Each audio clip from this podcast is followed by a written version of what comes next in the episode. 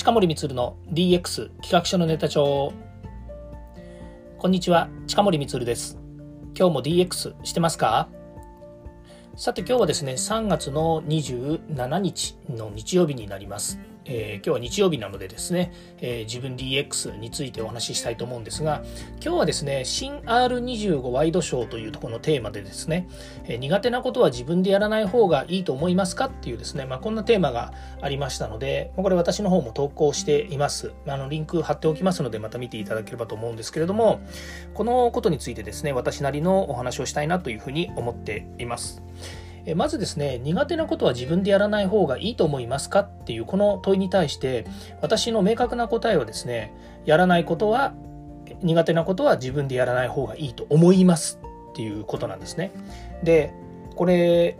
本当ね勘違いが自分自身にやっぱりありましてこれ本当にね勘違いといってももうね本当長年の勘違いですもう40年ぐらい勘違いしてたんじゃないかなというふうに思うんですけれども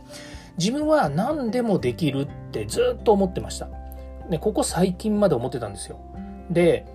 よく言われるのが、近森さんは何でもやりますねと、あの、どんなことでもやりますねと言われます。はい、やります。確かにやります。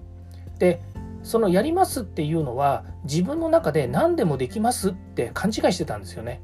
つまり、ノーと言わない性格っっていうのがこれまでの人生の中で大半を占めてたんですね。なぜかというと自分の辞書の中にはノーという言葉はないっていうぐらい何でも「はい分かりました」って引き受けちゃうまあ引き受けないこともあるんですけどね仕事上引き受けられないこと自分がやらないポリシー持ってることっていうのもあるんですよ。例えば人材紹介っていうビジネスにおいては自分はやらないんですね。あの人材派遣とかね。紹介はもしかすると、あの人をね、紹介するのがビジネスになるっていうよりも、あの人と人をつなぐのが大好きなので、それはやるんだけれども、自分があの派遣社員を自分の会社でね、派遣社員をこう出していくっていうことはしないんですね。これは明確になります。それからもう一つが、えっと、開発ですね。請負開発っていうものは、えー、あんまりしない。ほぼしないとは言えません。今までもやったことがありますし、あのやらないんですけれども、開発は自分のところの商品を開発するというものはやるんだけれども、えー、請負で開発をするというのはあんまりしません。あ、これソフトウェアの話ですね。あのシステムとかソフトウェアの話です。いや、そんなことないな、作ってるなまあでも会社としては、そっちの方向に舵を切ってるわけではないので、まあ、えっ、ー、と、コンサルティングの事業の一環として請け負うことは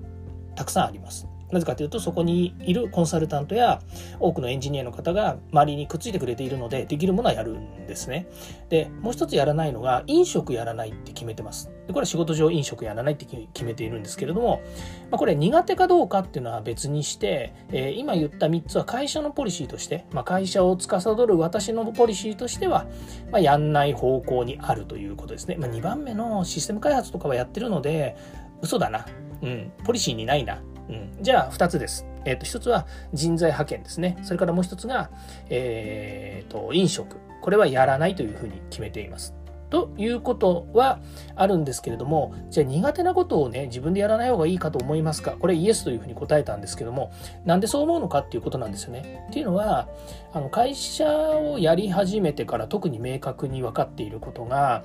自分が苦手なことをやってしまうと、とてつもなくボトルネックになってしまうってことなんですね。で、どういうことかっていうと、じゃあ例えばお客様から仕事をもらってきました。えー、受託をしました。で、その受託したものを解決するのに、コツコツと一人でやればできた時代もあるんですよ。やっぱり会社立ち上げてすぐの時とかは、えっと、ね、みんながみんなその一つの方向に向かってね会社のメンバーと一つの方向に向かってはいるけれども立ち上げた時ってそれぞれみんな役割を持ってやっぱりこう活動してたので必ずしも僕が持ってきた仕事あの会社として引き受けてはいるけれどもその仕事っていうのを細分化した時に分割した時にこれはあなたねこれはあなたねっていうふうになかなか割り振れなくて自分自身で全てま考えてリリースまああのリリースというかお客様に納品するっていうことまでやってたんですよね。その時はまあ私ねあのよくこの放送でも言ってますけれども文才がないんですよ。レポート書くの苦手だったりとか報告書書くの苦手だったりとかねそれからあの長い文章を書くの苦手だったりするわけですよでも苦手だけれども一生懸命やって成果としてね、えー、しっかりと提出をすると。もしかするとね、それが、えー、苦手だからこそ中身が伴ってないよねっていうのはちょっと置いといたとしても、一応そういう、ね、納品物としての形はあの整えて出しているんですよね。で、苦手ということはどういうことが発生するかっていうと、まあ、ボトルネックというもののあのキーワードの中にですねやっぱりこう時間が経ってしまうとかから、えー、まあ目に見えて結果に結びついていないよねとかあとはそうですねある意味もう何て言うのかな。できなくてやめてしまう時間が経ってやめてしまう。お客様にね提出するものはね当然締め切りとかがあるのでやるんですけれども例えば自分の中で決めたこととか自分の会社でこれをやんなきゃねと思ってることでもまあその何て言うんですかねそのえっ、ー、とうんと、うんと、なんていうんですか、その、えっ、ー、と、緊急性とかね、それから、えっ、ー、と、やんなければいけないものやらなくてもいいものみたいなこうね4つのチャートで区分けた時に、えー、左下あたりのところですかね、えー、緊急性はないんだけれども、えー、絶対やらなければいけないものでもない。みたいなね、まあ、そういったところに置いてあるものとかっていうのはやめてしまうと。で、それはね、自分が会社として全部をやらなければいけないというふうに思っていても、結局そこのところをね、自分が苦手という、これは苦手の、あの、苦手か苦手じゃないかっていうところの、あの、まあ、線引き上でいくと、苦手というものに関しては、そういうふうになりがちだということなんですよね。で、これをね、やっぱり理解してからっていうものがまた変わるんですけれども、自分がやっぱり苦手なものを自分がやるんではなくて、会社ってみんなでやってるもの会社のメンバーもいるので苦手なものは、えー、できる人に頼むっていうのをできるようになったんですよねある時期からね。不思議なもので。これ社員から言われたんですよ。苦手なもの抱え込まないでください。えじゃあ違う。最初はねあの社長は飛び回ってないでくださいって言われたんですよ。でなぜかっていうとあの自分はやっぱり営業をあのして仕事を取ってくるのが必要だと思っていたからあのいろんなところにね駆けずり回って仕事を取ってきたりとかそれからまああのやっぱり会社としてね、えー、なんでしょうね知名度も上げなければいけないのでいろんな会合に出て自分をアピールしたりとかっていうのもしてきたんですよね。でそれがためにですねまあ、あの1週間にいる時間とかね、まあ、1日にいる時間っていうのはやっぱりどうしても外出したりとかっていうので仕事をそもそもその仕事って言ってるのはそのいわゆる事務作業とかね。そういうみんなで会議したりとかっていうのは別にしても事務作業する時間っていうのはないから結局アウトプットっていうのは自分自身の行動力しかなかったわけですよ。で会社のメンバーからねやっぱりその自分の席に座る時間も増やしてくださいと。あんまり出かけないでくださいっていうのがそれに当たるんですけれども。でそれをやりながら、えーまあね、できないものは夜中とかね夜とか夜中とか徹夜してとかっていうのを結構ね、前はやってたんですよね。今はね、あの、ほとんどやらなくなりました。やっぱり年齢的なものもありますし、それから、そんな仕事のね、乱暴な仕事の仕方をしててもね、やっぱりこう、一時期は成果が上がるんだけれども、やっぱりトータルで見ると、マイナス要素の方が大きいなと思って、えー、えっと、何ですかね、そういうやり方、乱暴なやり方はしなくなったんですよ。で、その代わり、自分が苦手だと思うことは自分自身に止めておかない。自分のボトルネック、自分がボトルネックになるのを避けるために、周りにやっぱり振っていくっていうことをするようになったんですね。なので、えー、仕事はスムーズに回るようになりました。もちろんね、あの、自分できるよな、これなと思って止めちゃうこともありますし、周りの人ができない、またパートナーの人に出しようがないよねと思うようなことは、やっぱりボトルネックになろうとも何しようとも自分でやらなきゃいけない。これはもうあの会社としてはその通りになっちゃうんですけれども、でもできる限りその時間を作るためにも、え自分がやらなくてもいいこと、え自分でなくてもできることは、え人に頼むようにしてますし、特にその自分が苦手だと思うことは、まあね、私よりも、あの、なんでしょうね、その、まとめるのがうまかったりとか文才があったりとか、えー、コツコツやっていただいたりとかっていうのはね僕の会社の中でもとにかくね優秀な人が多いので、まあ、私がね自分でやんなくてもいいっていうのがあるんでいややんなくてもいいっていうのがあるんでって別に丸投げしてるわけじゃないんですけれどもあの自分でやらない方が成果が上がるよねと思うものもあのたくさんあります。なのでそういったものは会社のメンバーでだからこそ会社だっていうのもあるのかなっていう気もします。で、えー、そういうような中でじゃあその 今後ですね、えー、どういうふうに、まあ、これをね定着させていくのかっていう話なんですよね。これね難しいんですよね。やっぱりねあのどんどんどんどん新しいことを